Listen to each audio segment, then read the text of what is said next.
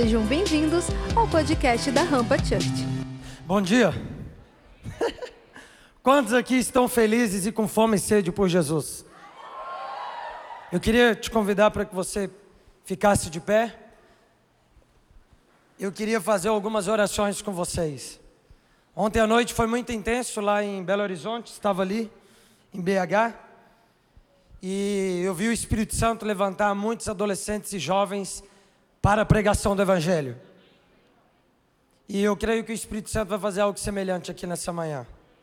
Eu fui extremamente contagiado pela fome de vocês durante o louvor, e eu creio que essa fome vai ser recompensada pelo Senhor com a maior bênção que Ele pode nos dar, que é Ele mesmo, que é a santa presença dEle.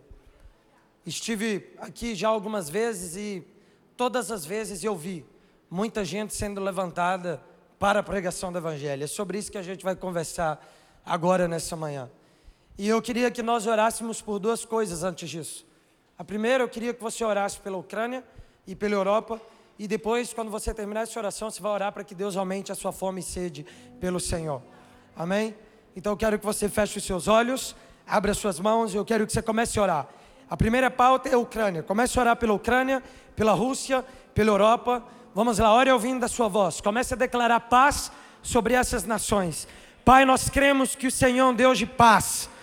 Nós cremos que o Senhor é um Deus de alegria. Nós oramos no nome de Jesus para que o Senhor venha intervir sobre tudo aquilo que tem acontecido na Ucrânia e na Rússia. Pai, venha sobre essas nações. No nome de Jesus, na Bielorrússia e nas nações vizinhas. Nós oramos para que a sua mão, as suas mãos estejam sobre essas nações no nome de Jesus, que toda bomba, armamento lançado de ataque seja desviado pelo Senhor. Nós cremos na Sua bondade e nós oramos no nome de Jesus, crendo nela. Nós oramos, Pai, para que o Senhor enxugue as lágrimas de todos aqueles que estão chorando. Pai, nós oramos por aqueles que estão de luto, que a Sua paz venha sobre eles. Que o Senhor guarde a Sua igreja europeia, principalmente a Sua igreja ucraniana que eles sejam aquecidos pelo Senhor nesses dias de luta, que essa guerra cesse o mais rápido possível e vidas sejam poupadas no nome de Jesus. Pai, agora nós oramos para que o Senhor venha sobre nós nessa manhã, nos encha com fome e sede pelo Senhor. Nós oramos para que o Senhor levante aqui evangelistas, missionários, homens e mulheres que vão marcar essa geração. Nós oramos por essa colheita de almas, a maior de todas nos levante para isso, Pai, no nome de Jesus. Levante homens como Billy Graham, homens como John Wesley.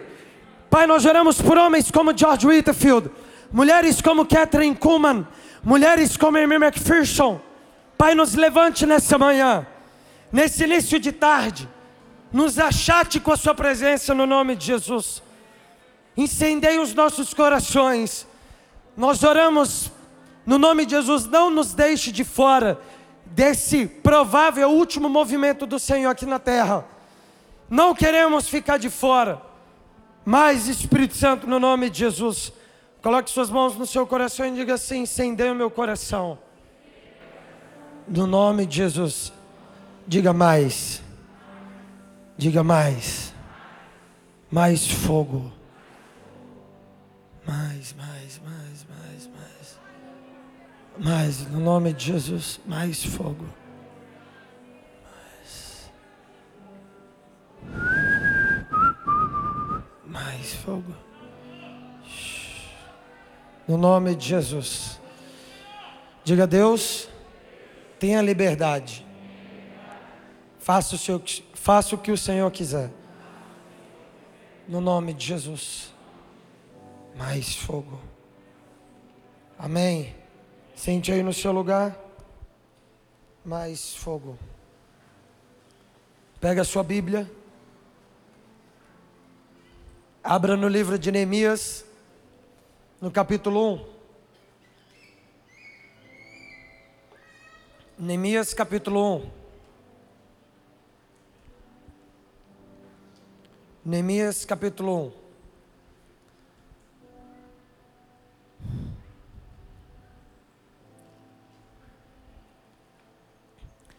Neemias, capítulo 1, depois do livro de Esdras. Se você achar Esdras, você achou Neemias. Neemias capítulo 1. Quantos acharam? Digo amém, bem forte. Diz assim, desde o versículo 1. Esta é a história de Neemias. Diga Neemias. Diga Neemias. Filho de Acalias, no mês de Quisleu, no ano 20 do reinado de Artaxerxes, rei da Pérsia, eu que me chamo Neemias, estava em Suzã, a capital do país. Anani, um dos meus irmãos, chegou de Judá com um grupo de judeus. Então eu pedi notícias da cidade de Jerusalém, dos judeus que haviam voltado do cativeiro na Babilônia. Eles me contaram que aqueles que não tinham morrido e haviam voltado para a província de Judá estavam passando por grandes dificuldades.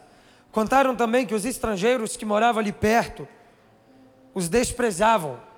Disseram finalmente que as muralhas de Jerusalém ainda estavam caídas e que os portões que haviam sido queimados ainda não tinham sido consertados. Quando ouvi isso, eu me sentei e chorei. Durante alguns dias eu fiquei chorando e não comi nada, e fiz a Deus esta oração: Ó oh, Senhor Deus dos céus, tu és grande e nós te tememos. Tu és fiel e guardas a tua aliança com aqueles que te amam e obedece aos teus mandamentos. Olha para mim, ó Deus, e ouve as orações que faço dia e noite em favor dos teus servos, o povo de Israel. Eu confesso que nós, o povo de Israel, temos pecado. Os meus antepassados e eu temos pecado. Pule alguns livros, vá lá para Mateus. Mateus capítulo 24. Mateus capítulo 24.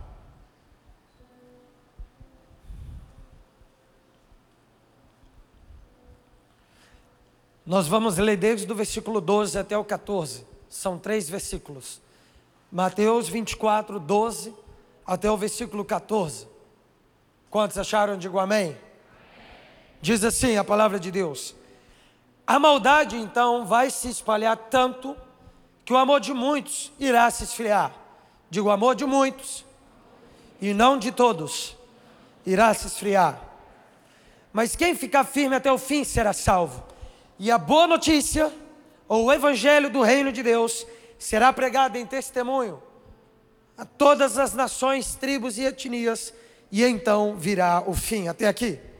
Desde o ano de 2020, quase que diariamente, nós estamos cercados por más notícias.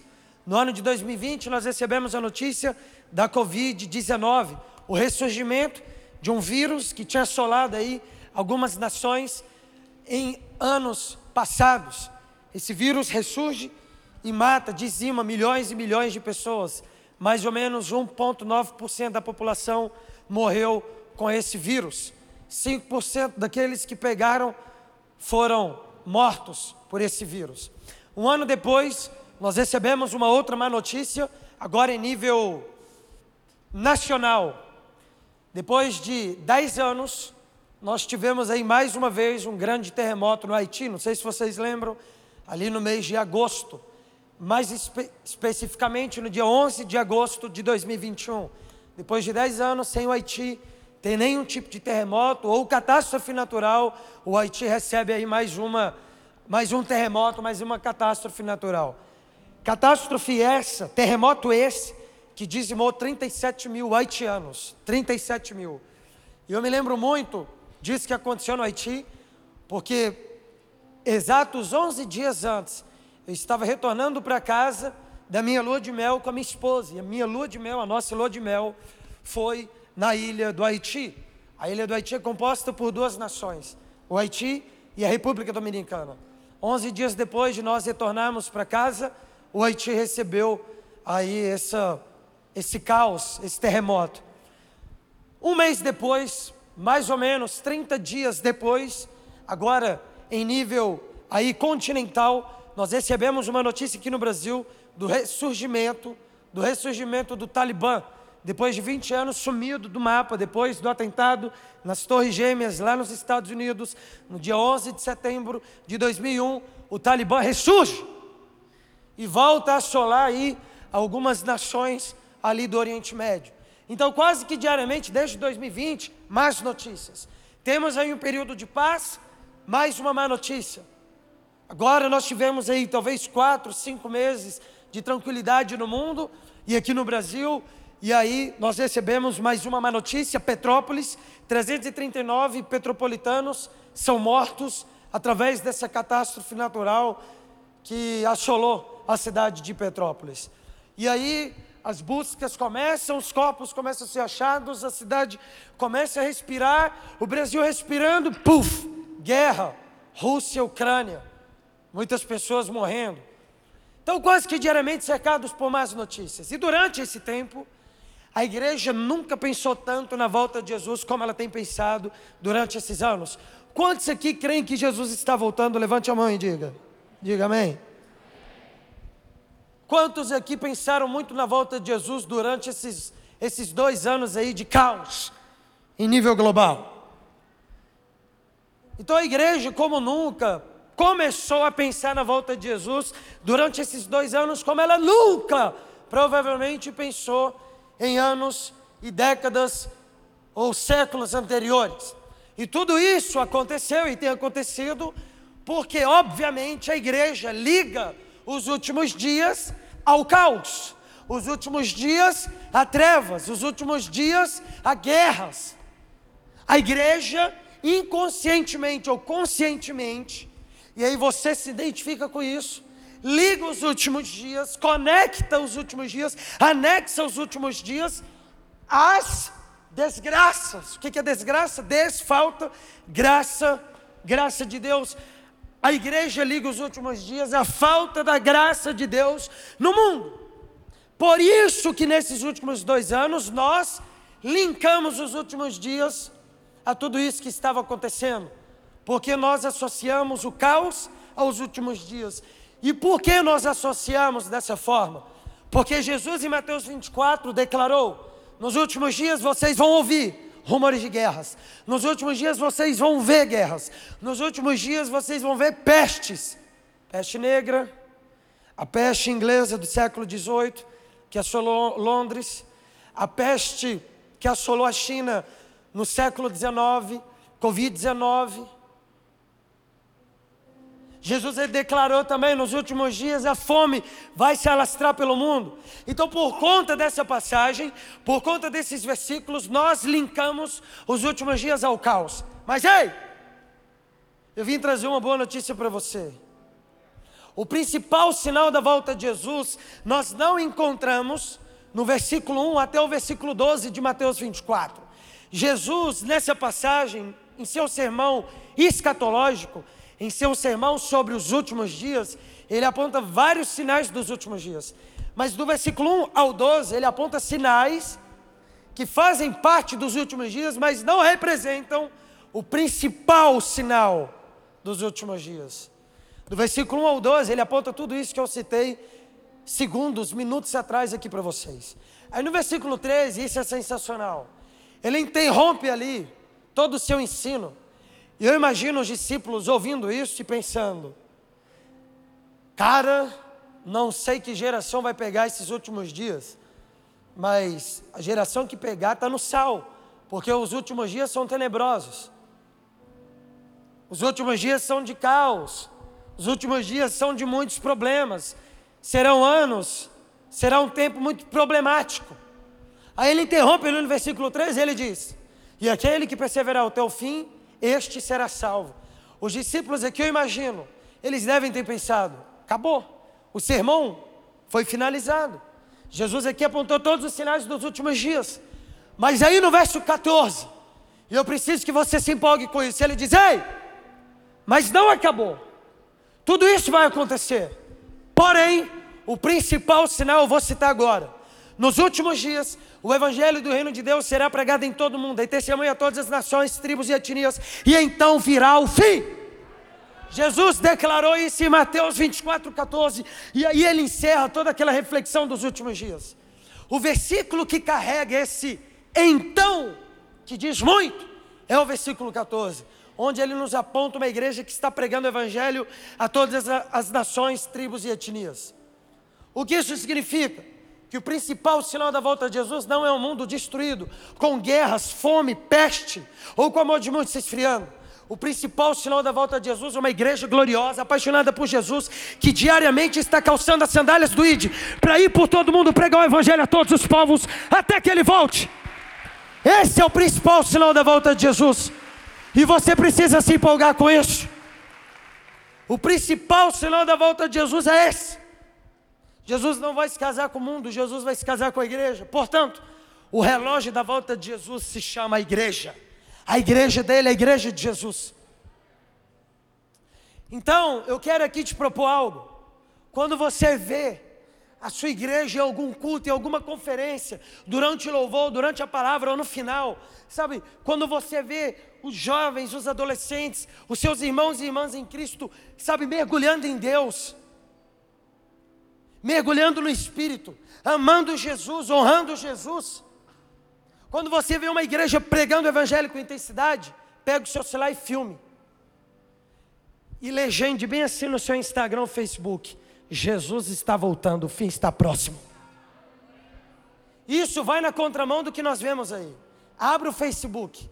Você vai encontrar hoje irmãos que nem estão orando pela Ucrânia, irmãos que nem sentiram nem um pouquinho da dor do que aqueles ucranianos estão sentindo, irmãos que pegaram fotos e vídeos, sem ao menos lamentar, de pessoas morrendo lá e legendando no Instagram Facebook: o fim está próximo.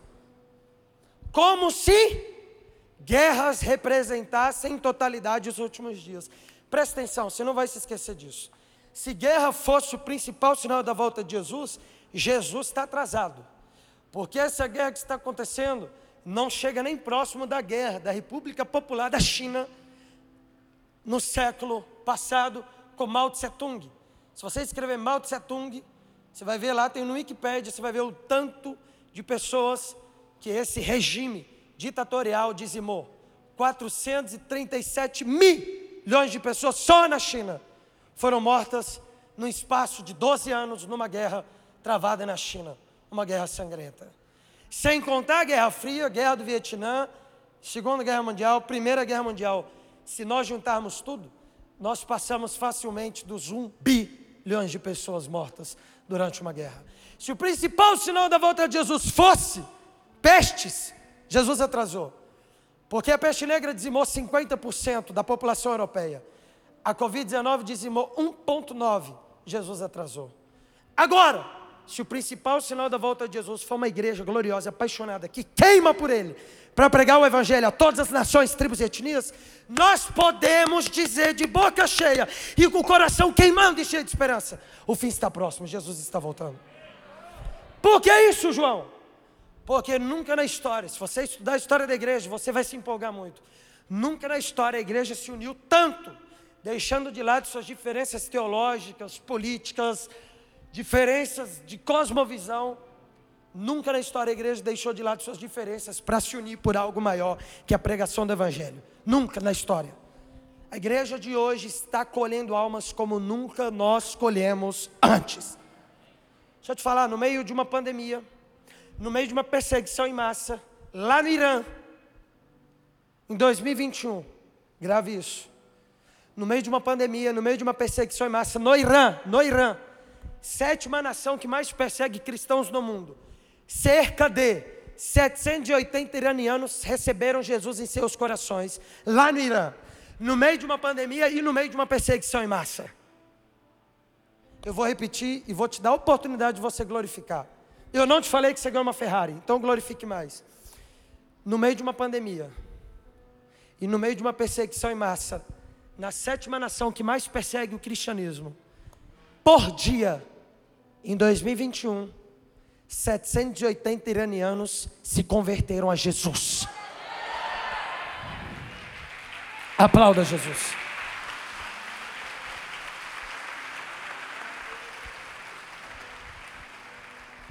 No Irã, os irmãos, quando eles saem das igrejas em culto de domingo, eles são abordados. Existem várias histórias assim, por um carro da polícia. O carro da polícia fica estacionado na porta da igreja iraniana. E eles escolhem sempre cinco, cinco iranianos para serem revistados.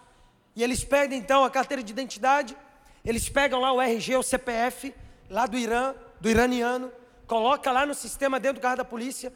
E se eles identificarem que esse iraniano abordado, que saiu do culto, não nasceu em lá cristão, ele é levado para a delegacia, ele paga algo, aproximadamente 600 reais de multa.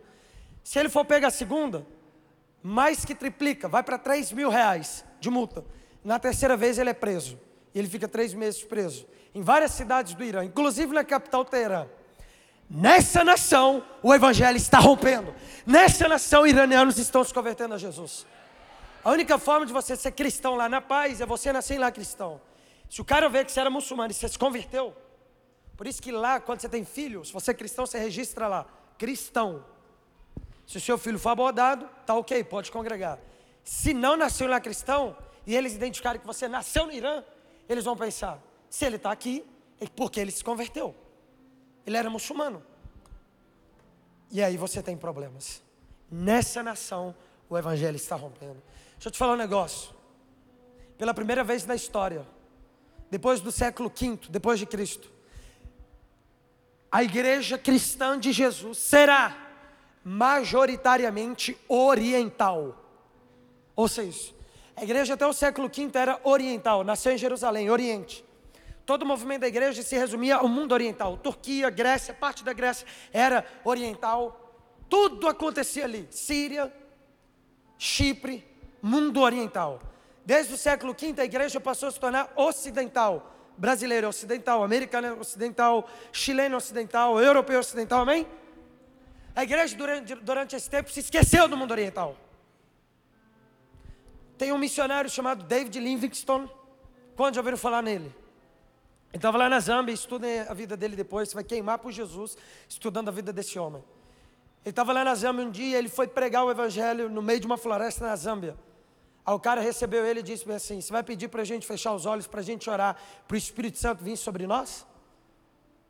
Depois de um culto, ele pregou, falou: Vamos dar as mãos, nós vamos orar. Aí o cara levantou a mão, você vai fazer isso? Porque se for, eu não quero a oração. Aí ele perguntou por quê? Ele contou uma história. Porque anos atrás, isso foi século XVIII, anos atrás, talvez século XVII, século XVI, missionários cristãos vieram aqui, brancos lá dos Estados Unidos, e eles pediram para nós fecharmos os nossos olhos, para que a gente orasse, porque o Espírito Santo ia vir sobre nós, porque nós seríamos tocados por Deus. Bom, nós fechamos os nossos olhos e abrimos as nossas mãos. Quando nós abrimos os nossos olhos minutos depois, e aqui não é no literal, você vai entender. Quando nós abrimos os olhos, nós estávamos com Deus. Nós olhamos ao nosso redor, nós não achamos os missionários. E nós descobrimos que eles tinham tomado as nossas terras. Então, quando nós fechamos os olhos, nós ficamos com Deus e os missionários com as nossas terras. O que, que ele estava querendo dizer aqui? Os missionários vieram aqui, não por conta dos nossos corações, mas porque eles queriam nos colonizar. E eles ficaram com as nossas terras. A igreja se esqueceu durante um bom período do mundo oriental. E hoje nós encontramos a Rússia oriental, está acabada. Rússia é frio, gelado.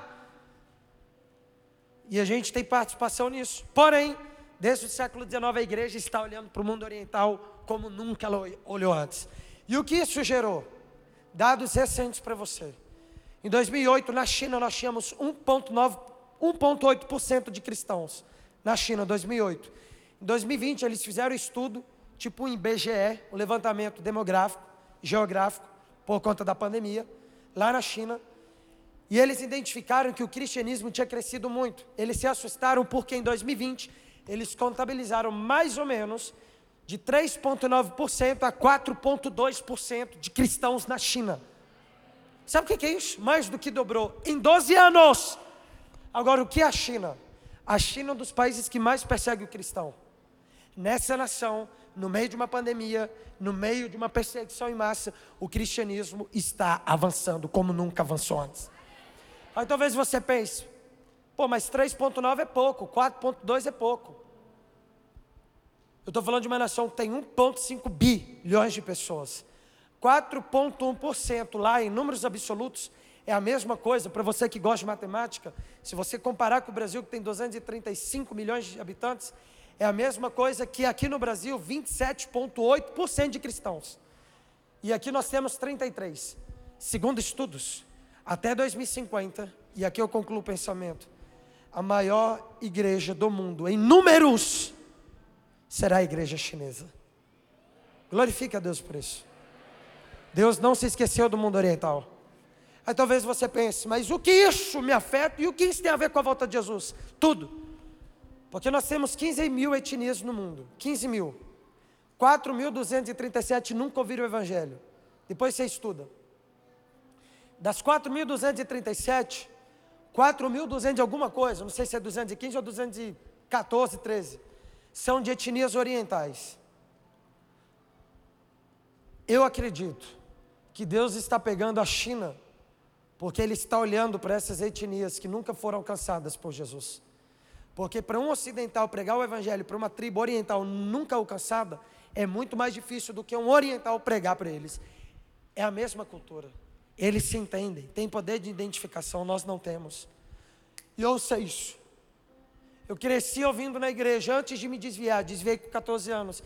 Eu cresci ouvindo em roda de bate-papo. Ah, o evangelho já foi pregado em todas as nações. De fato. Mas em Mateus 24, 14, Jesus não cita no original nações. Ele fala de etnias. Afinal, nós não tínhamos naquela época nações-estado como nós temos hoje. Já para pensar? O que era o Brasil na época que Jesus declarou isso? Um espaço geográfico onde tribos indígenas vivem. O que era os Estados Unidos? Um espaço geográfico onde os ameríndios vivem. O que era o Peru? Espaço geográfico onde os incas vivem. O que era o México? Espaço geográfico onde os astecas vivem. O que era a Mongólia? Um espaço geográfico onde os mongóis viviam. O que era o Japão? Um espaço geográfico onde os Ainus viviam. Nós não tínhamos nações-estado como nós temos hoje, porque isso é invenção do homem.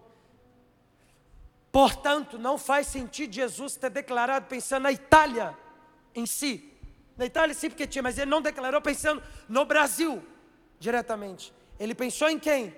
No índio, no cigano, nos ainus, nos ameríndios, os incas, maias, astecas. Ele pensou nas 15 mil etnias, porque elas sim já existiam. Faltam 4.237. Se você estudar, você vai ver que nesses últimos 10 anos a igreja nunca avançou tanto como ela avançou nesses últimos 10 anos, nessas tribos que nunca foram alcançadas. Década de 90, esse número era de 5.800, caiu para 4.200. É por isso que eu digo, meus irmãos, daqui a um tempo, os céus vão se abrir. Jesus em cima de um cavalo branco, com seu cetro de justiça na sua mão direita. Ele vai vir governar sobre todas as nações, dizendo: Eu sou o rei. O Cristo que veio na sua primeira vinda como cordeiro, e por isso foi zombado, cuspido, por isso que ele foi chicoteado e não fez nada.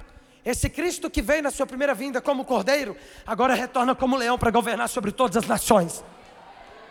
E é por isso que você hoje precisa dizer: Eu estou aqui, eu vou participar disso tudo. Você tem uma juventude apenas para entregar ao Senhor. Eu estava agora no México, eu subi numa montanha, 5 mil metros acima do mar, Popocatépetl. Uma, uma montanha onde vivem os totonacos. Os totonacos não têm Bíblia, não têm internet, não têm televisão, eles só têm rádio. Muitos deles não falam espanhol, eles não têm Bíblia, cruz. E eu estou falando de uma nação que é a mais católica do mundo ocidental, mais que Itália e mais que Espanha. México. Subimos nessa montanha e encontramos os totonacos. A roupa deles é diferente, eles se vestem com uma espécie de pano de saco. E aí eu fui me conectar com as crianças, porque é difícil se conectar com os pais. Então a gente botou um time para os caras mais velhos e eu fui nas crianças, porque o Espírito Santo falou: você vai nas crianças. E eu estou lá brincando com elas. Eu me senti muito criança, não sei se vocês viram lá, eu postei lá no meu Instagram, depois você dá uma olhada. E eu estou lá brincando com elas, a gente está se, se divertindo. Inclusive eu me diverti brincando com as criancinhas. Corri risco de vida, brincadeira. Mas eles pegando pedra, atacando em mim, porque a gente estava brincando ali, pá. E aí eu fiz uma dinâmica. Você pregar para uma criança, criança não memoriza palavra, é difícil. A não ser que conecta com imagem. Eu descobri isso. Descobri ano passado, ali fazendo alguns estudos. Falei, vai, vou conectar então com uma dinâmica. Aí eu fiz uma dinâmica com eles. Eles não entenderam muito. Sinal disso, faz pedras que eles pegaram para tacar em mim. Enfim, a gente fez uma competição lá. Um deles com arco, arco flecha do pai, do pai deles, que é caçador que caça lobo, caça viado, caça, sei lá, um bando de animal. E eles, enfim, a gente brincando, pá, fiz a dinâmica. Quando a gente acabou a dinâmica, eu dei alguns presentes para eles e eu vi que eles tinham gostado muito de mim. Porque eu falei que ia embora, eles, não, não, ficam, ficam. É, a gente quer brincar mais. Eu vi que eu criei uma conexão. Aí eu parei assim, fiquei de frente para eles, eu estou pronto para pregar o Evangelho. O Espírito Santo falou bem assim: não. Eles não vão entender ainda. Eu falei, mas por que, que eu fiz tudo isso? Ele falou, calma. Eles gostaram de você, agora você vai dar presentes. Eles não recebem presentes aqui, você vai dar presentes. Presentes que você sabe que não recebe e eles vão lembrar. Aí eu dei uns presentes, pá. Eu falei, e agora? Ele falou, agora você vai falar que foi Jesus que deu. Aí eu reuni eles. Falei, eu estou indo embora. O tio está indo embora. E tudo com tradução, porque alguns deles não entendiam espanhol. Eu falando espanhol e o cara traduzia. Falei, ó, oh, uh, eu quero que vocês se lembrem lá na frente se vocês se lembrarem de mim, eu quero que vocês se lembrem de um nome. E eles estão achando que o meu nome é esse. Falei, Jesus. Aí eu repita, Jesus. Ele, Jesus. Repita mais uma vez, Jesus. Repita mais uma vez, Jesus. Três vezes. Aí eu, fala para ele o nome, é Jesus. Fala para ele o nome, Jesus. Gravaram. Quando eu fui embora, eu estou dentro da van e eu estou olhando para aquela tribo dentro da van, a gente saindo lá pelas estradas de terra. O Espírito Santo falou bem assim: Eu vou trazer futuramente alguém para regar. E depois vai vir outro para colher. Porque o trabalho da colheita é em conjunto. E meu coração ficou lá, mano. Estou doido para voltar. Detalhe: um aluno, um, um missionário des, desmaiou subindo o monte, porque não aguentou. Você tem que subir mascando folha de coca para aumentar a sua energia, os broncos e pulmões. Mas a gente não machucou. Aí um, um, um, missionário aqui do Rio, lá de uma cidade do lado de Itaperuna, lá do outro lado do Rio de Janeiro, ele desmaia. Fica tudo escuro, ele desmaia. A gente deu socorro, ele, ele falou: Vai, a gente está junto, eu vou estar tá aqui orando por vocês. Ficou lá com a enfermeira a gente prosseguiu. E tudo isso aconteceu. O Evangelho está progredindo sobre as nações da terra. Estava agora vindo do Rio, vindo para o Rio de Janeiro, é, anteontem, na verdade, três dias atrás. Cheguei no avião, meu assento era 22A, eu estava acabado, morto. Sabe quando você está morto, você só quer dormir? Eu só queria dormir. Fiz meu check-in um dia antes, peguei lá um assento top 22A, vou na janela. Aí eu cheguei lá, entrei ali no avião. Quando eu chego ali na fileira da, da, do, do meu assento, aí eu vejo uma irmã uma moça loira sentada no meu assento. Eu olhei assim para ela, e ela ouvindo música. Eu fiquei bem assim, ó, olhando para ela assim. eu estou olhando para ela, eu estou olhando para o irmão, tem um elemento no meio, no assento B. Eu estou olhando para os dois. Eu parei, porque eu estava muito, eu estava com muito sono, eu estava lento. Sabe quando o Wi-Fi cai? Estava lento, mano. Eu estou olhando para os dois assim. Aí eu olhei assim, meu celular 22A. Eu, af, pegou meu lugar. Bom, o assento é meu, eu vou pedir, né? Quando eu ia pedir, mano, eu não vou falar que foi Deus, mas sabe quando você tem um pressentimento? Eu senti algo. E eu não sou muito sensitivo. Eu senti de não ir para a janela. Senti de ficar no corredor, no assento C. Aí eu, tá, eu vou ficar aqui. Botei a mala, sentei, dei bom dia. A irmã não viu. O bom dia. E o cara deu bom dia. Eu, bom dia. Ela não viu porque ela estava com a música. Eu, Beleza, então. Avião decola, eu começo a dormir. Estou dormindo lá de boa, aquele sono top, mano. De repente, essa história é muito louca. De repente eu sinto dois dedos, dois, na minha coxa.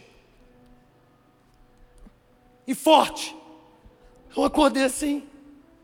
Eu olhei assim para o amor, olhei para o irmão, o irmão está bem assim, ó. Me cutucando. Aí eu, quando eu acordei, ele parou. Ele, aí eu, oi? Ele, licença.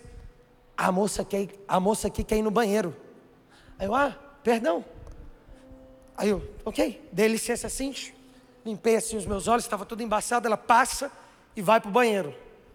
Aí eu voltei, peguei a água, abri minha garrafinha, tomei uma água, fechei, deixei ali. Aí eu, vou voltar a dormir. Só que eu pensei, não, porque ela vai ter que passar. Putz, vou ter que esperar ela voltar do banheiro. Aí eu, pensando, se eu tivesse dormido na janela, estaria dormindo até agora, mano. Aí, falei, ah, vou só fechar os olhos e vou aguardar ela retornar. Só que antes de fechar os olhos, eu olhei para o irmão que estava do meu lado, no meio. Quando eu olhei para ele, ele estava bem assim, ó. Olhando para mim. Deu para ver aí na câmera? Enfim. Ele estava olhando para mim, paralisado. Aí quando eu olhei para ele, aí eu, perdão aí qualquer coisa, do ela passar, que estava me olhando, eu falei, perdeu o quê? Aí eu, ele deve estar querendo um perdão? Eu, perdão aí por qualquer coisa. Aí ele, não, tá de boa. Eu, ah, beleza. Quando eu ia virar, a ele, eu acho que eu te conheço em algum lugar. Falei, eita! Aí eu, ah, de onde? Ele, tu é o cara da internet, não é? Aí eu, é, eu tenho redes sociais, assim, mas eu não sei se eu sou o cara da internet, você está pensando. Aí ele, essa parte foi muito engraçada. Aí ele, tu é o, ca... tu é o pastor da internet. Aí eu, cara, eu não sou pastor, mas eu sou cristão e eu estou na internet, então talvez. Aí ele, eu já vi um vídeo teu, véio, isso foi muito engraçado. No Instagram, é tu que pega a mão do povo assim, e aí você ora, e aí cresce a mão do, das pessoas. Mano, eu segurei por dentro para não rir. Falei, sim, é, eu, eu oro por cura, pá. São escolioses, e aí às vezes Deus cura. Ele, ah, eu já vi um vídeo teu no, no Instagram, eu sou filho de pastor. Aí eu, ah, top. De onde? É lá, de Manaus. Meu, meu pai é um pastor de uma grande Assembleia de Deus de lá. A gente conversou uns cinco minutos sobre futebol. Falamos da eleição desse ano. Aí no final, ele me pergunta, e aqui que entra a parte cabulosa. Literalmente, não, literalmente não, mas eu senti como se, mano, o Espírito Santo entrasse no avião.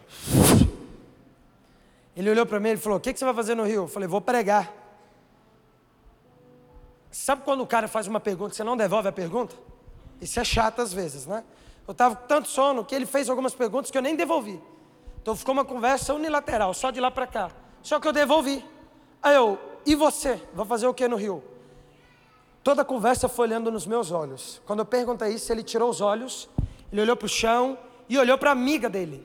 Que aí eu descobri que era amiga dele. Ele, ele olhou assim para a amiga dele, que estava de óculos. Aí ele virou assim para mim, ele botou a mão assim na cabeça, coçou. Aí ele, eu estou indo para o carnaval. Duas festas grandes, enfim. Eu estou vindo para o carnaval. Na hora que ele falou isso, Sabe quando o Espírito Santo vem sobre você? Quase abriu as mãos assim, eu fiquei chapadaço. Falei, uau, Deus está aqui, mano. O Espírito Santo falou bem assim: você vai contar todo o contexto, você vai pegar o seu celular, você vai mostrar que o seu assento é lá. Você vai ainda falar, você vai falar olhando para ela ainda. E você vai falar que quem te sentou no assento C, que era o dela, fui eu. E eu sentei você aqui pensando em encontrar Ele. Mano, aí não, não tinha como. Estufei o peito, quase apontei o dedo na cara dele. Falei, meu Deus! Peguei o celular. Mano, eu preciso mostrar um negócio. Contei todo o contexto que eu acabei de contar para vocês. Aí eu, e sabe quem fez tudo isso acontecer? Sabe quem é o causador? Aí eu fiz assim com os meus olhos, ó. Deus. O Espírito Santo tem saudade de você. Quanto tempo você está afastado de Jesus? Ele falou: tem um ano e sete meses que eu me afastei. Meu pai não sabe que eu estou aqui, eu vou contar quando voltar. Minha mãe falou que eu vim para a praia. Meu pastor, um dos pastores mais conhecidos lá em Manaus. Porque ele, em Manaus, não, no Amazonas. Porque ele tem Assembleia de Deus. E eu vou contar quando eu retornar. Aí o avião pousa ali em Santos Dumont. Aí eu olhei assim, bem no fundo do olho dele, eu disse: Espírito Santo deseja te encontrar hoje. Que tal você voltar para Jesus? Ele falou, mas eu vou para mas eu vou para balada, eu já paguei o negócio. Eu falei, já ouviu falar da história da mulher samaritana? Ela foi dar um rolê, Jesus encontrou ela e devolveu ela de volta para Samaria. Essa mulher chegou em Samaria, pregou o evangelho e muitas pessoas se renderam aos pés de Jesus. Ele falou: Mas o que você quer dizer com isso? Eu quero dizer que o Espírito Santo pode te encontrar agora e você pode ir para balada falar o que Jesus te fez. Meu Deus, irmão! Isso, isso precisa te empolgar, velho. Isso é o Evangelho. Aí, a irmã do lado, que é amiga dele, tira o óculos, e eu não preguei para ela nada, eu só estou falando com ele. Ela tira o óculos e ela está chorando. O olho dela vermelhinho. Quando eu vi isso, eu interrompi e falei, e aí eu tive uma visão. Mano, aí falei, velho, eu vou pregar aqui no meio do avião. Falei, eu vejo você lutando uma, uma luta sozinha, você tem travado uma luta sozinha tem três anos. E eu sinto que Deus está derramando paz e força sobre você. Beleza. Perguntei para eles se eles queriam voltar para Jesus, porque ela também estava afastada. Antes da gente levantar, orei por eles, eles voltaram para Jesus. Quando cheguei no hotel, aparece lá, fulano te mencionou. Quando eu abri, eles postaram a foto. Eles tiraram uma foto comigo no Instagram e postaram falando o que tinha acontecido. Falando, Deus me encontrou no avião. Eles testemunhando, né? Eu até postei lá um com eles, pá. E aí, quando eu abro o Instagram dela, eu vejo que ela é mãe. Eu estou olhando assim, eu vejo a foto com a criança do aniversário. Quantos anos ela fez? Três. No Instagram eu descobri, horas depois, porque eu eu tive um pressentimento de que ela era mãe solteira. E mãe solteira sofre para cuidar de filho. Aí eu perguntei para ela, é, e a gente já estava conversando ali no Instagram, só perguntei, desculpa fazer essa pergunta, mas você é mãe solteira? Sim. Quando ela respondeu, eu vi digitando, que eu já ia devolver. Ela digitando, eu esperei ela, inclusive, eu chorei lá no avião, muito, quando você falou que eu travo uma luta sozinho tem três anos. A luta é cuidar do meu filho sozinho, porque o pai nos abandonou e o pai foi morar em outra nação, não ajuda em nada. Enfim, eu tenho lutado essa luta sozinha. O Evangelho está rompendo as barreiras de todos os lugares. Deus deseja te entregar a sua escola hoje. Deus deseja te entregar a sua faculdade. Deus deseja te entregar as baladas, os bares, as boates aqui de Volta Redonda. Deus deseja te levantar para que você se torne um grande médico, a fim de que o nome de Jesus seja glorificado aqui na terra. Espírito Santo, enche aquela moça lá atrás no nome de Jesus. Batize ela com o seu fogo no nome de Jesus. Seja cheia pelo Espírito Santo no nome de Jesus. Que você se torne uma mãe espiritual de uma geração. Que você se torne uma mãe de órfãos. No nome de Jesus. Que você se torne um símbolo de esperança para mulheres no nome de Jesus. Um símbolo de pureza Semana retrasada, acabou o culto da minha igreja. Eu fui comer, a gente está comendo. Eu estou lá com os caras, a gente acabou de comer, a gente estava falando ali sobre, sobre a salvação do homem. A gente está falando de algumas coisas ali da Bíblia. E quando acabou o assunto assim, o Espírito Santo veio sobre mim. E ele falou bem assim: estou com saudade de um filho meu. Está lá na balada. E eu quero que vocês vão lá resgatá-lo para mim. Só que é você, você vai resgatar um. Eles vão participar, mas eu tenho outros para que eles resgatem. Mas você vai resgatar um. A gente vai para a balada, quando chego na balada, eu estou numa fila. Essa história aqui é muito louca, mas vou resumir. Eu postei lá no Instagram, depois você vê. Cheguei lá na fila, cadê a carteira do SUS? Você precisa de carteira do SUS para entrar na balada. Não estava, não estava comigo. Só que, mano, eu estava tão cheio, tão chapado, que eu falei bem assim: se Deus quer encontrar esse cara lá dentro, ou ele vai vir aqui para fora, ou Deus vai me colocar lá dentro de alguma forma. Estou entrando na balada, todo mundo mostrando a carteira de vacinação. Aí eu peguei a minha identidade, tem que mostrar a identidade, eu, inclusive está aqui. Aí eu dei por segurança. Eu até brinquei com os caras na hora, eu falei bem assim, eu vou falar para ele, eu vou falar para segurança, se ele me barrar, eu vou falar que Deus me trouxe aqui, e se ele me barrar, ele está barrando é Deus. Brincadeira. Não, eu falei, mas eu não ia ter coragem. Eu queria. De boa. Deus está aí dentro, se barra tu, barra o Espírito Santo junto. E aí, mas eu não ia ter coragem não. Aí eu mostrei assim, entreguei a identidade. Aí olhando para ele bem assim, ó. Eu estou olhando para ele bem assim. Ele está olhando a identidade, bem assim. E eu estou olhando para ele. Ele está bem assim. Aí eu por dentro. Vai, vai, vai, vai, vai, vai, vai. Aí irmão, um amigo dele chamou ele, ele virou. Aí ele, quando ele retornou assim, ele, pode passar. Aí passei. Aí mais uma fila de segurança na hora do Baku, da revista. Aí eu, ixi, agora eu vou rodar. Aí, tan, tan, tan, tan, pode entrar. Aí eu, yes! Quando eu entrei lá, irmãos, cinco minutos, exato cinco minutos. E eu gravei porque eu falei, eu quero ver o que, que vai acontecer aqui. Porque se Deus me eu não queria ter ido, 28 quilômetros. Eu andei de carro falei, esse desviado aqui é amado por Deus. Quando eu chego na balada, cinco minutos, eu dei um giroflex lá, eu vejo um cara de boné. Tá ligado os vida louca? Ele era o top 3. Aqueles que tiram foto desse ano. Bati o olho nele e falei, eita, vou ter que invocar aqui o meu passado. O Espírito Santo falou, o Espírito Santo falou, é ele, ele está de costas. Ele estava dançando, pá, eu, pã, quando eu toco assim no ombro dele, ele vira, a ele, João? João? Senhor na terra? Aí eu, sim, e ele falou tão alto que a galera ouviu. Eu, sim, acho que sim, tem outros Joões, mas eu sou um dos Joões ali do Senhor na terra. Ele falou, o que, que você está fazendo aqui? Mano, eu nunca vivi isso na minha vida, nunca. Diante de todo o contexto, eu já estava, eu, tava, eu sou elétrico, eu estava muito mais. Olhei assim no olho dele, o Espírito Santo falou bem assim: fala para ele que, que você veio buscar ele para mim, porque eu tenho saudade dele. Cravei o olho bem no fundo do olho dele e falei: Tu sabe quem eu sou, né? Então não vou enrolar. Você, você já desconfia o que eu vim fazer aqui? Aí ele, falei, eu vim fazer isso que você pensou por você. Eu andei 28 quilômetros, eu mostrei para ele, porque estava conectado no Google Maps ainda, para vir te buscar, porque o Espírito Santo tem saudade de você. Eu vim aqui por você. E não é caô, e não é potoca, não é mentira.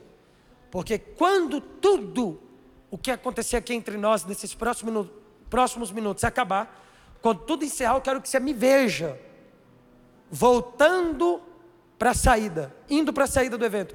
Eu estarei indo embora. Eu vim aqui por você. E começou a chorar. Falei mais nada, só falei isso, chorando. Orei por ele, ele voltou para Jesus. Agora essa é a parte louca. Eu estou indo embora. E eu estou pensando, ele está olhando para mim. Eu até dei uma olhada e ele estava olhando para mim. Eu estou indo embora.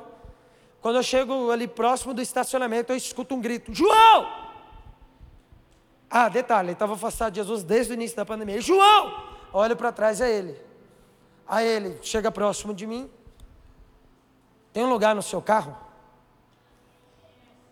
Ah, eu não, não é possível. Eu, sim. Tem como você levar, me levar embora? Esse lugar aqui não é para mim. Foi embora com a gente. O Evangelho está rompendo as barreiras das nações. E Deus deseja te levantar para isso hoje.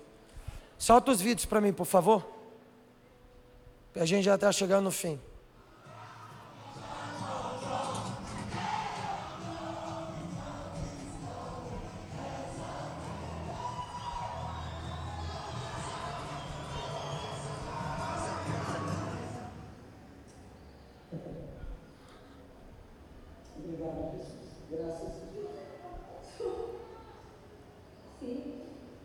Na República Dominicana, na minha lua de mel.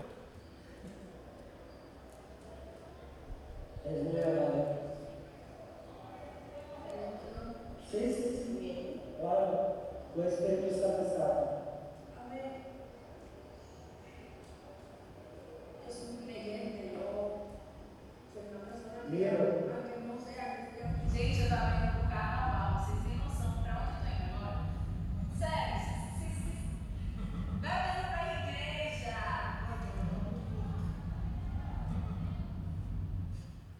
Agora congela.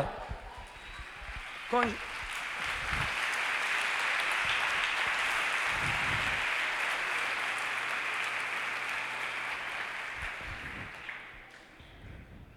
São vídeos de, de jovens que tiveram encontro com Jesus em lugares diferentes. A última é a Paula. Vocês já ouviram falar no Gilberto Araújo?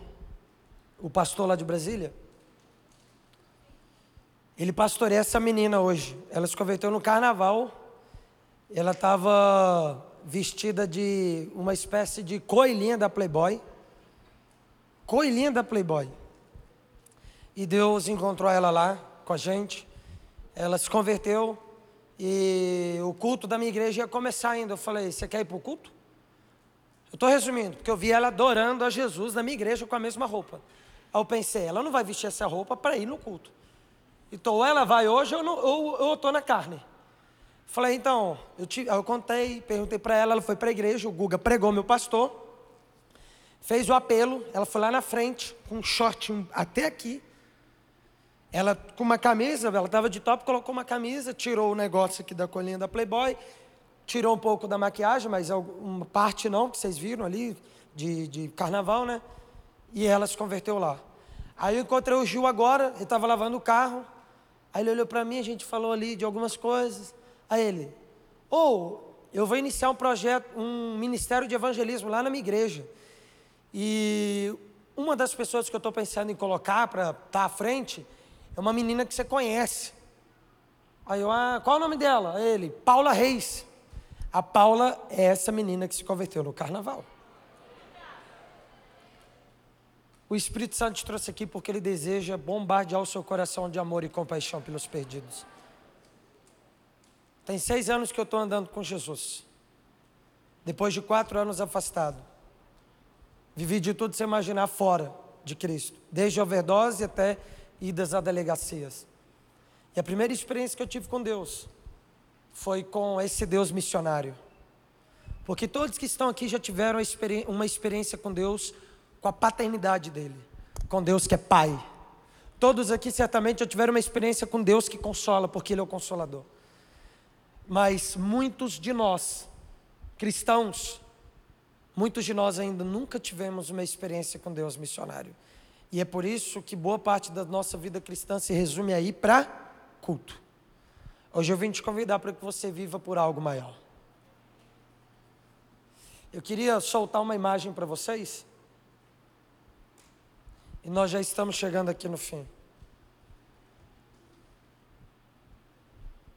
Aí é o dia de São Bartolomeu, século XVI, 1554. Dia de São Bartolomeu, 70 mil cristãos protestantes assassinados em Paris e em outras, em outras duas cidades da França, Nantes e Bordeaux. 70 mil cristãos foram assassinados. Nessa época tinha um grande homem de Deus chamado João Calvino. Calvino era um dos principais pregadores e líderes da igreja cristã naquela época. Ele estava em missão na Suíça, ele escuta falar do que aconteceu, naquela época não tinha jornal como tem hoje, internet, então ele escuta, ele, ele fica sabendo dias depois.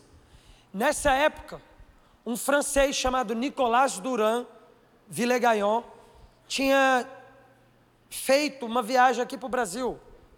E ele esteve aqui no Rio de Janeiro. Ele conheceu o Rio de Janeiro e ele era cristão. E ele pensou, cara, aqui uma ótima nação para a gente trazer os cristãos. Essa nação aqui vai receber o cristianismo. Ele volta, escreve uma carta para Calvino e diz: Calvino, vamos pegar os cristãos perseguidos, vamos trazer para o Brasil, porque senão eles vão continuar sendo mortos. E aí Calvino devolve a carta e diz: Vai, leva a galera. E ele vem, Nicolás Duran Villegagnon, ele vem com 65 cristãos numa tripulação aqui para o Brasil, para o Rio de Janeiro. Depois de 28 dias de viagem, ele chega aqui na Baía de Guanabara, no Rio de Janeiro, na capital. E aí eu quero que você solta a foto para minha outra imagem. Essa imagem, a imagem do dia da chegada deles, ali no meio é o navio representando, né, o navio deles chegando aqui no Rio de Janeiro. 66. Dentro desse navio tinham dois jovens que ficaram conhecidos depois. Jean Delery, 21 anos, sapateiro francês, cristão. E Jean de Bordeaux, 23 anos, da cidade de Bordeaux. Jean de Bordeaux perdeu pai e mãe assassinados no dia de São Bartolomeu. Ele não tinha mais nada. Ele aceitou vir para cá. E ele chegou aqui com um sonho. Isso tem registro. O sonho deles era pregar o evangelho para os índios e fazer com que eles se convertessem a Jesus. E aí eles ficam aqui durante um tempo, Alguns, e aqui eu vou resumir a história, muitos foram mortos, desses 66, aí eu não lembro do número exato, mas uns 20, vamos colocar uns 20. Uns 35 voltaram para a França, fugiram, e alguns ficaram. E dois dos que ficaram foi Jean Delery e Jean de Bordeaux, o sapateiro de 21 anos e o jovem de 23 que tinha perdido pai e mãe. Eles são presos e eles têm que então escrever uma carta pública pedindo perdão por ser crente. Eles tinham 24 horas. E aqui, isso daqui é cabuloso.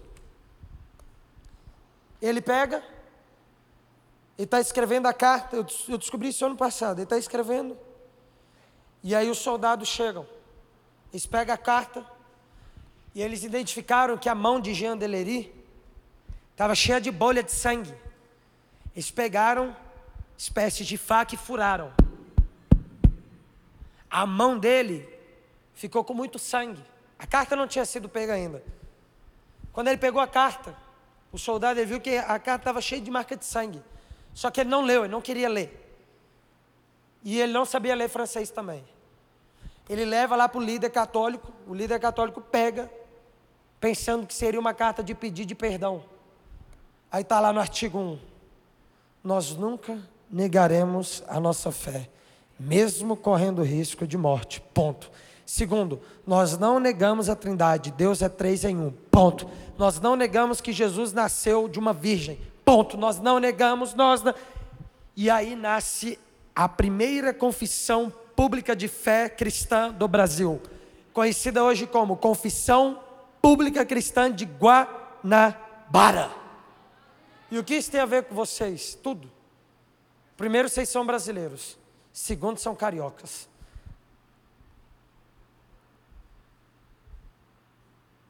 Se nós estamos aqui, e aí é literalmente, reunidos, adorando Jesus e buscando a face de Deus, é porque homens como Jean Delery e Jean de Bordeaux entregaram suas vidas por algo maior.